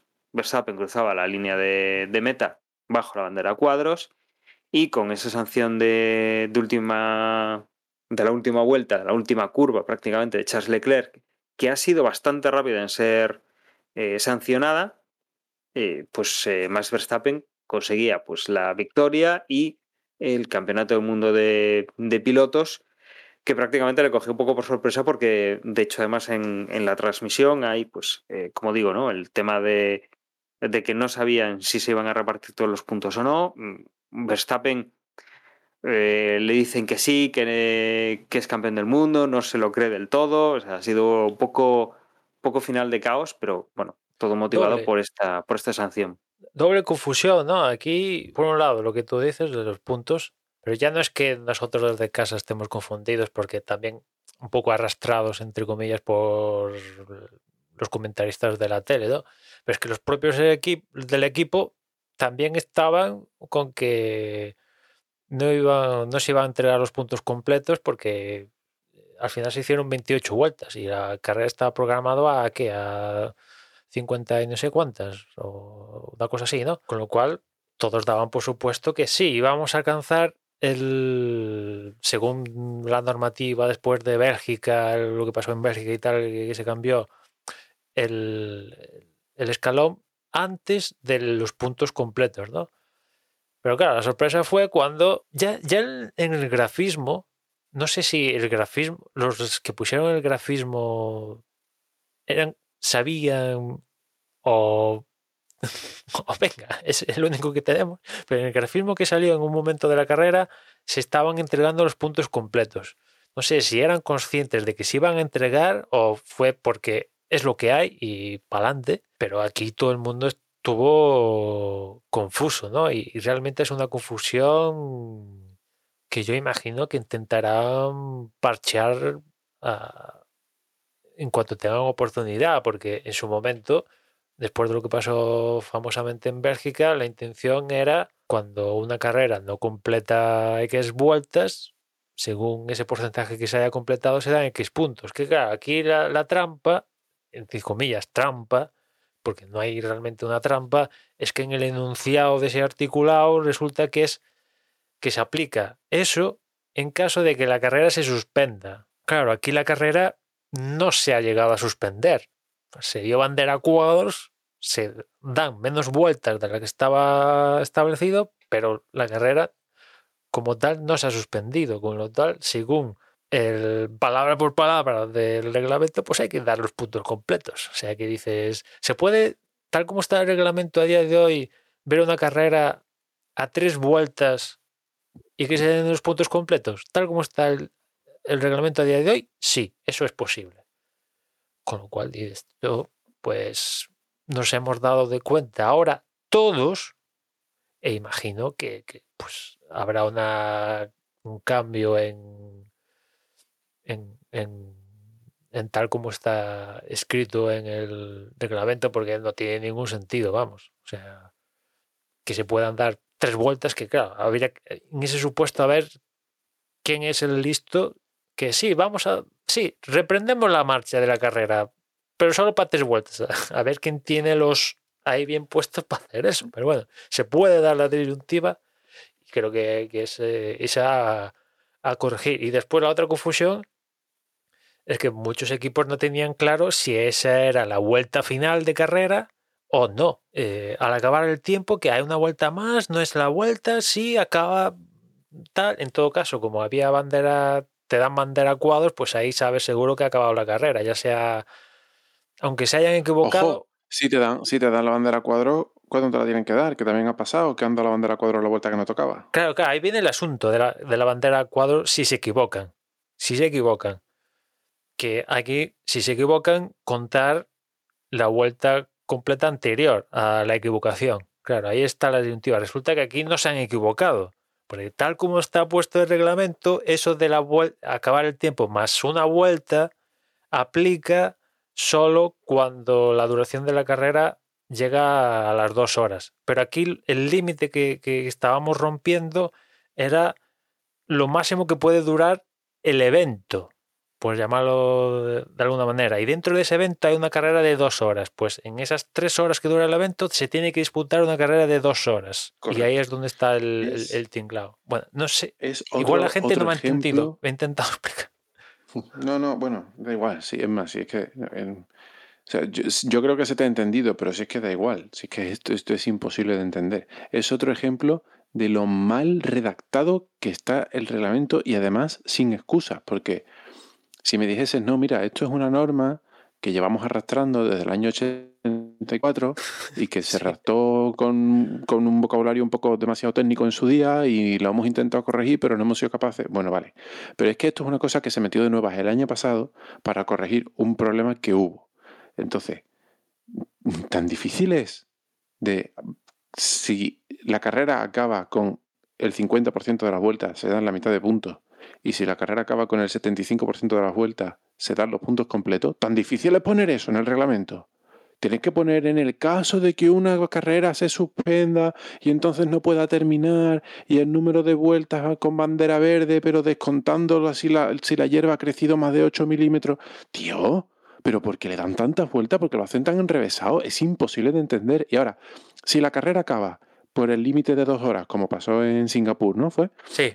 Eh, porque por circunstancias las vueltas son más lentas y entonces esto estamos tardando mucho y la carrera se nos va más de dos horas, entonces son dos horas más una vuelta. Ahora, si es que ha caído un meteorito y hemos tenido que suspender la carrera y entonces el evento es más de tres horas, no, no, a las tres horas y se acabó. Y si las tres horas se cumplen un segundo antes de, un, de, que un piloto cruce la meta, no da tiempo a darle banderazo y la hemos liado. Claro, el claro. tiempo más una vuelta, como ha sido toda la vida en todas las categorías del mundo Sí, del sí, deporte. sí. Pero es que eso son cosas básicas que tiene que saber una persona que redacta un reglamento deportivo. Sí, sí, pero mm, te digo, en, los equipos no tenían ni pajolera idea. Ah, bueno, algún equipo, no, creo que, McLaren, creo que McLaren sí que era de los que más tenía ciencia cierta de que esa era la última vuelta, sí o sí, pero la mayoría de equipos a los pilotos le dijeron, No, de hecho, Verstappen, Verstappen pasó por meta y siguió dándole caña Sí, sí, como para muchos de ellos, eh, este sigue, pues tú sigue también. Pues, Y Claro. ya cuando pasaron Hizo tres, cuatro bien. curvas, no, puedes aflojar, que ya.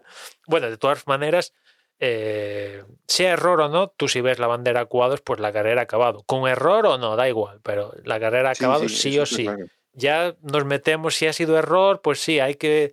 Aquí es importante esto, si ha sido error o no, porque claro, como hubo la sanción a Pérez y Leclerc en este caso supuesto, pues si llega a haber sido por error, habrá que ir a la vuelta anterior donde Leclerc queda por delante de Pérez. O sea que, que eso provocaría lo del te doy el mundial, gana el mundial matemático Verstappen o no, que de- después todo esto, claro, la resolución de matemáticamente Verstappen ser campeón ha quedado como una chufa increíble. O sea, en la era de la FIA que queremos vender espectáculo y un tío se acaba de proclamar campeón del mundo que ni él lo sabe, ni el- en el equipo le están diciendo que no, no, que le falta puntos porque están confusos como todo Dios y llega el de protocolo de, de- de la, de la Fórmula 1 y sí, sí, te aseguro que eres campeón. Pasa a esta sala que tenemos preparado especial, no hay ni un... Que encima no- era la sala. Es que son muy horteras, tío. después la sí, sala esa con el trono de terciopelo rojo, él solo, mirando un plasma. Y después no nos ¿Qué- pusieron ningún vídeo, ni, eso? ni, ni, ni- ni nada. Un simple grafismo de Verstappen campeón del mundo. Vale, gracias. Pero ni un vídeo de en plan los mejores momentos de Verstappen para conseguir el título nos pusieron tan siquiera que él sí que lo estaba viendo en el estaba viendo mejor el momento, imagino, de en el jumbotron este que tenía enfrente del sillón, sigue, pero nosotros no. Y aparte lo quitaron, estaba en la sala esta, la cool, cool, la cool room esta, hablando con Pérez y con venía Leclerc y que es un momento guay, yo creo que para ver ahí lo que echaron los pilotos y le dicen, no, no, tú pírate de aquí, cruza esta puerta y ponte tú solo, que sí, Que eres tenemos que campeón. del grabarte mundo". una toma para las redes sociales, porque al final es que para lo único que sirvió eso.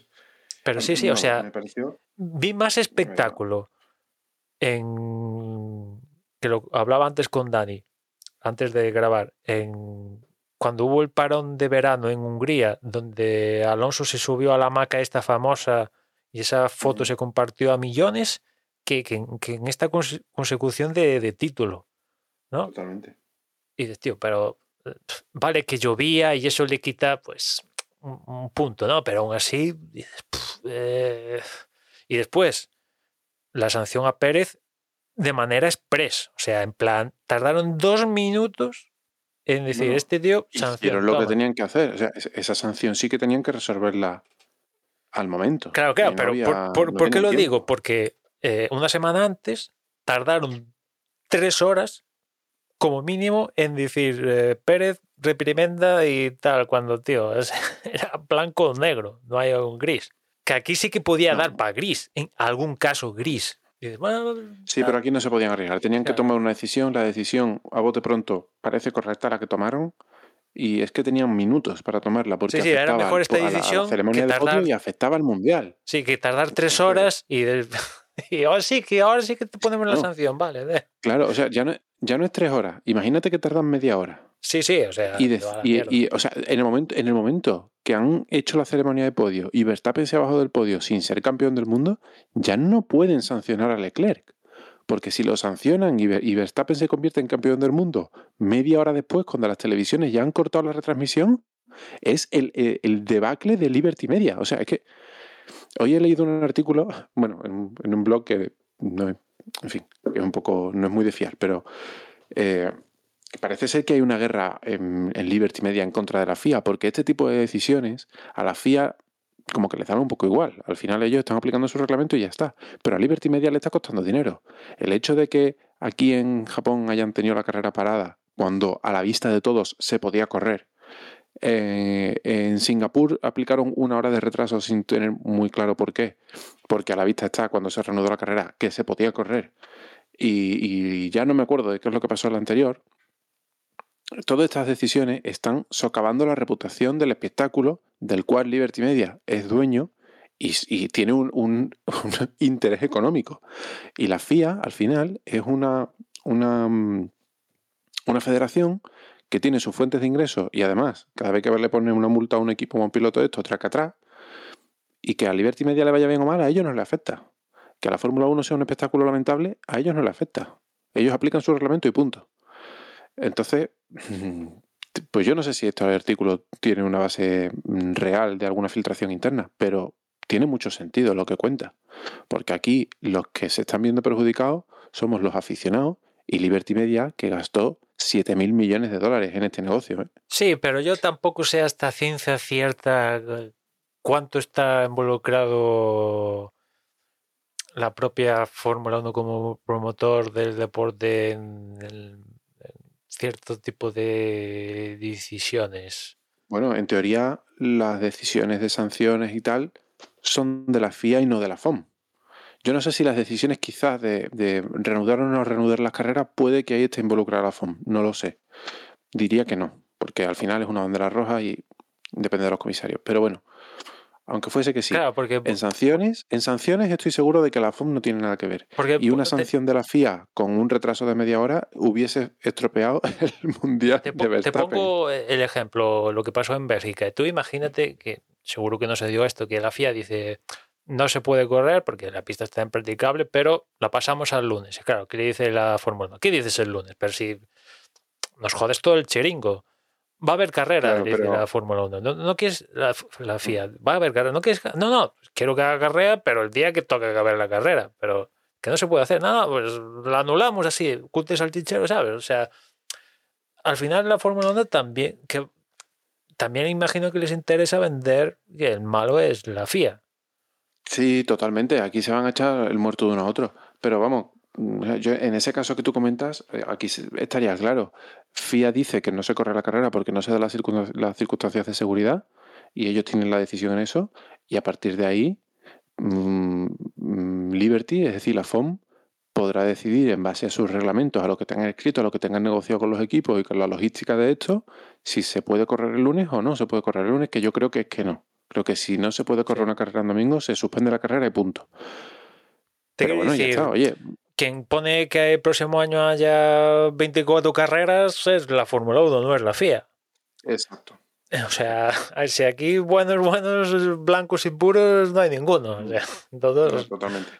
todos eh, brincan aquí en el tinglado. Pero al final está claro que, que, que Liberty va detrás del dinero y el hecho de hacer 24 carreras lo deja claro. El 24 carreras, mm, aunque se vayan a cargar al aficionado, porque a muchos nos van a terminar cansando, para ellos es eh, mm, tener dos o tres carreras más de eh, venta de derechos televisivos y eso es mucho dinero. En cualquier caso, también lo hablaba esto con Dani antes de grabar, que, no sé, tengo la impresión de que si fuera por la propia Fórmula 1, igual les hubiera interesado más que Verstappen se proclamara campeón en Estados Unidos, que es la siguiente carrera.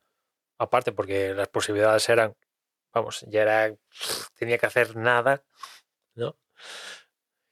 Y por es Estados Unidos, donde es donde están poniendo más carreras. El próximo año vamos a Las Vegas, están montando la de Dios ahí, ¿no? Pero bueno, ha pasado así en, en Japón que la verdad tengo interés en si esto lo sabían o de repente alguien dijo, oye, es que en el reglamento, en el enunciado dice esto.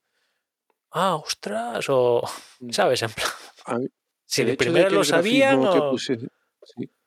Yo cuando, no sé, como por la televisión siempre ponían los 25 puntos, eso me da que pensar que ellos tenían claro que eso se aplicaba así. Es más, posiblemente en esa hora y media que estuvo la carrera parada, estuvieron repasando cómo se, cómo se tenían De que hecho, los puntos. de hecho, y- se pudo ver algún, algún pitbull de, de algún equipo en estas mega pantallas que tienen el pitbull con el PDF de, de este artículo ahí abierto bien grande. O sea, que lo estaban mirando en los pitbull de algún equipo, porque no. Pues sí.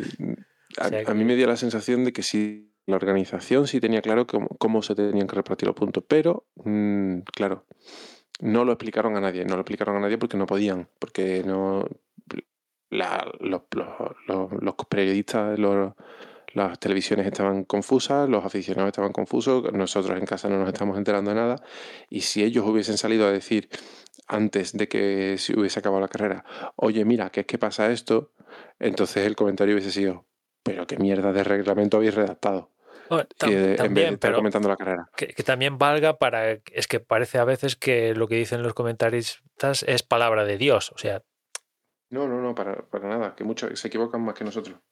dices, tío, a ver, que seguro, porque yo ahora no veo las carreras con, con Dazón y no, no escucho a Lobato, pero seguro, me imagino por, lo- por los ecos que me han llegado de en plan, oye, que le están dando a Verstappen como campeón del mundo, pero en mis matemáticas dicen que no, que esta gente se está equivocando. No, no, el que te estás equivocando eres tú. Y, y me lo imagino todo empecinado, no, que se están equivocando, señores, que se están... eh". No, no lo he visto, no lo he visto, pero me- Hombre, en, en, en Dazón fue así, ¿eh? En Dazón cada vez que ponían en, en pantalla eh, la previsión de puntos y ponía el primero con 25 puntos, el comentario de Lobato era, eso está mal. Sí, Vamos, y, y yo, quiero decir, y yo hubiese hecho el mismo comentario, ¿eh? Porque yo estaba convencido de que eso era un error. Sí, sí, aquí tienen, a ver, aquí tienen, entre comillas, coartada, es que todo el mundo estaba con que nos iban a entregar los puntos completos y tal, todo el mundo, yo también en la retransmisión que estaba escuchando yo, estaban dando por seguro que, que nos iban a entregar los puntos completos y estaban un poco flipando diciendo con el desenlace final de, a ver, es campeón del mundo, tío, pero ¿cómo puede ser campeón del mundo si las matemáticas no me están dando? Claro, no te están dando porque le estás otorgando unos puntos que no se corresponden con los puntos completos. ¿Y, ¿y cómo es que le están dando los puntos completos? Porque yo también en primera dije, pero, pero ¿por qué le están dando los puntos completos? O sea, ¿qué, qué, qué clase de, acertijo de Harry Potter es este? Ah, es que le están dando los puntos completos a la gente. Que, que, oye, que, que hay algún equipo que ha salido muy beneficiado. Por ejemplo, Alpine, pues gracias a que se hayan dado los puntos completos, pues le ha comido toda la ventaja que consiguió amarrar McLaren en la carrera anterior y le ha sacado puntos. Eh, los puntos que ha conseguido Vettel aquí también son más, al darse los puntos completos y Aston Martin ya se pone peligrosamente cerquita de, de, Alfa Romeo en el Mundial de Constructores. O sea que aquí en la historia esta de que se hayan dado los puntos completos, pues hay algún equipo que ha sacado tajada, ¿no? Sobre todo estos, Alpine y, y Alfa Romeo. Alfa Romeo Aston Martin y la Tifi, sobre todo la Tifi, que ha sumado sus dos primeros puntitos y ya no es farolillo rojo en la Fórmula 1. Pero todo muy deslucido, ¿eh?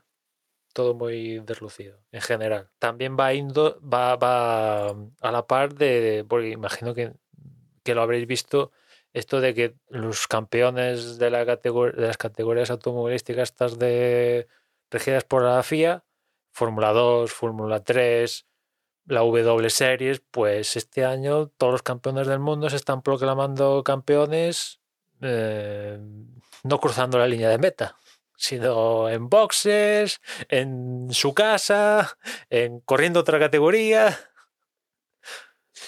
Es un poco, un poco triste, ¿no? El, cómo hemos celebrado aquí este campeonato del mundo y lo poco vistoso que ha sido. No sé si, como decíamos, ¿no? Que si la climatología ha influido o un poco el, esta forma rara de acabar la carrera es lo que, lo que ha llevado a que no, no se celebre en condiciones o, o, de una forma, no sé, un poco más como, se, se supone que merecería, ¿no? Nada de esto hubiese pasado si, si la carrera se hubiese reanudado una hora antes. Hubiesen acabado prácticamente todas las vueltas, hubiesen- a lo mejor hubiesen tenido que recortar cuatro o cinco vueltas, no hubiese habido polémica con la entrega de puntos y todo hubiese acabado bien. Y Verstappen hubiese podido celebrar un mundial mm, bien normal. También es verdad que por otra parte no nos hubiésemos enterado de la cagada en la redacción del, del reglamento y lo arrastraríamos otro año más. Pero bueno. Sí, que quizá nos lo habríamos comido, pues eso, 2023, 2024, bueno, un año de estos.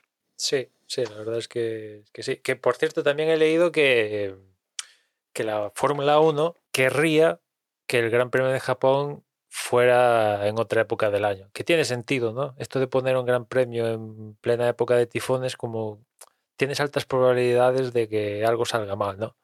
Pero claro, el problema es que el promotor no quiere. Yo imagino que no quiere, entre otras razones, porque las probabilidades de que haya campeón, un campeón del mundo, ya sea constructores o pilotos, lo acabe consiguiendo en tu carrera, siendo de la parte final del calendario, pues imagino que eso es un atractivo. Bueno, tampoco es que montas en una fiesta o montas ya, también algo es, es verdad, pero imagino que, que, que imagino que eso es una de las causas que pondrá el promotor para no querer cambiar de a, por ejemplo, a abril, que es un poco donde lo quiere situar. Ah, bueno, a principios Sí, de año, abril, ¿no? sí.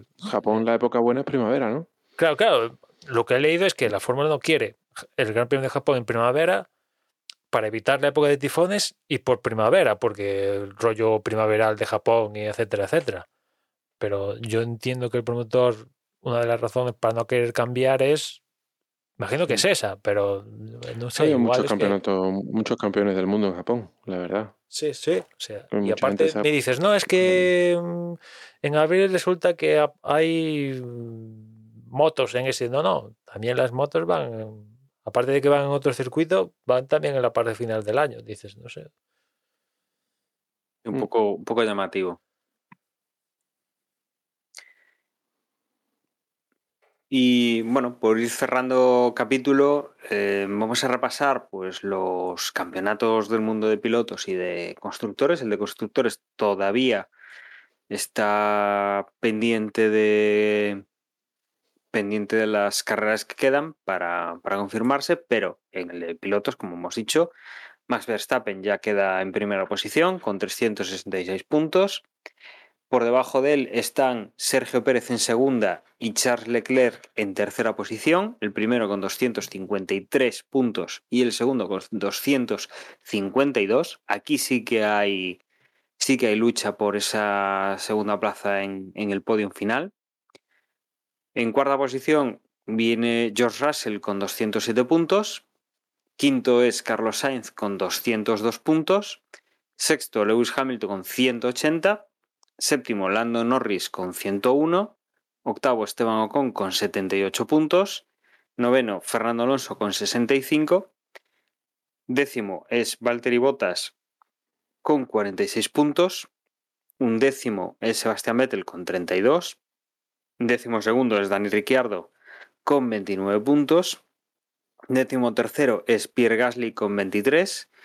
Kevin Magnussen tiene uno menos, tiene 22 puntos en la decimocuarta posición. Décimo quinto es Lance Stroll con 13, seguido del decimosexto que es Mick Schumacher con 12 y por detrás de ellos Yuki Tsunoda, decimoséptimo con 11 puntos. Decimoctavo es eh, Su Wenju con 6 puntos. Décimo noveno Alexander Albon con 4 y eh, empatados con dos puntos tenemos a Nicolás Latifi y a Nick de Vries, eh, vigésimo y vigésimo primero. No ha puntuado esta temporada Nico Hulkenberg en aquella carrera que, en aquellas carreras que, que actuó con, con Aston Martin de sustituto. En cuanto a constructores, Red Bull eh, tiene 619 puntos, eh, Ferrari es segundo con 454 puntos. Tercero es Mercedes con 387 puntos. Cuarto es Alpine con 143. Quinto, McLaren con 130. Sexto es Alfa Romeo con 52. Séptimo, Aston Martin con 45.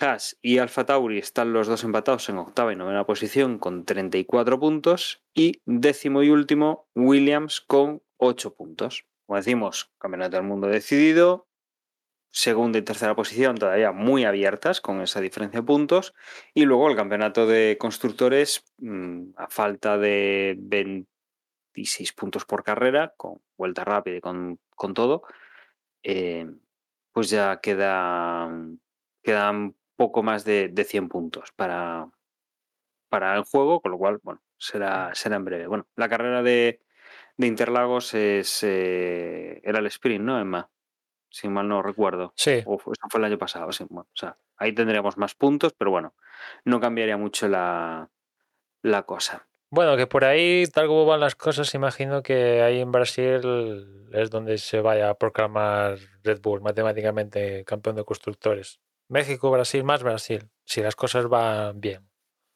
Uh -huh. y Antes que Abu Dhabi, seguro, vamos. Quizá Brasil también sea un, un punto importante para para todas estas eh, disputas de tú a tú que tienen entre, entre equipos y pilotos, eh, por otros puestos obviamente, se pueda intentar arañar algún punto a mayores ¿no? de lo que es lo, lo, normal para estos equipos. Con lo cual, posiblemente veamos pues, algún movimiento de, de posiciones que, como digo, hay unas cuantas que sí que están muy próximas, muy cercanas, y bueno, al final cada punto eh, se traduce al final de temporada en dinero y es importante. Pero ya para, es la pedrea, para todos ¿no? los equipos. Ya ha salido. Sí, sí, efectivamente. Ya, plan, vale, ven. Nos contentamos por, por, para que haya algo en la lucha, a ver quién es que subcampeón, por ejemplo, porque ya hay, ya hay premio gordo. No, no, pero bueno, además recordemos eso, o sea, mmm, los puntos valen dinero a final de temporada y, bueno, van a estar los equipos intentando recoger todos los que puedan a final de temporada para, para el presupuesto del año 2023.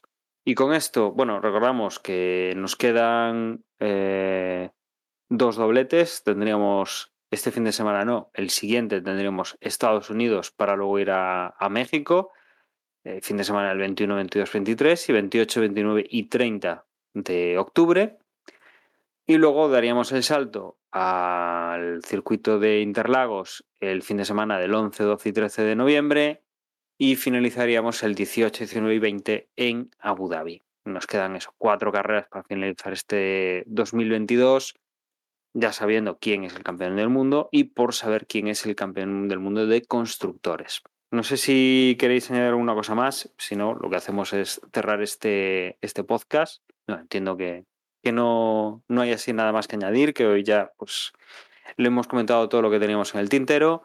Con lo cual, me despido aquí de, de todos vosotros, agradeciéndoos un, una semana más que hayáis estado escuchándonos, recordándoos que nuestra página web es desdevox.es, donde vais a encontrar los episodios, las formas de contacto y las redes sociales, pero que de todas formas os van a recordar mis compañeros. Yo me despido, un saludo y hasta luego. En Twitter nos encontráis como arroba desde boxes y si nos queréis enviar un correo lo podéis hacer a la dirección desde gmail.com y nada más, ya nos escuchamos en la próxima carrera. Y nada, tenemos un grupo en Telegram, se hace a través de t.m barra desde boxes y nada, eh, vamos a ver, eh, bueno, entrada al grupo que vamos a estar seguro comentando noticias y, y temporada, modificaciones de la temporada y de reglamento, etcétera, etcétera.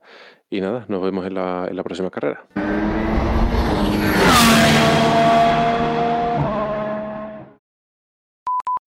Pues nada, aprovechar que mañana por lo menos el despertador no suena. Bien visto, voy a quitar el despertador.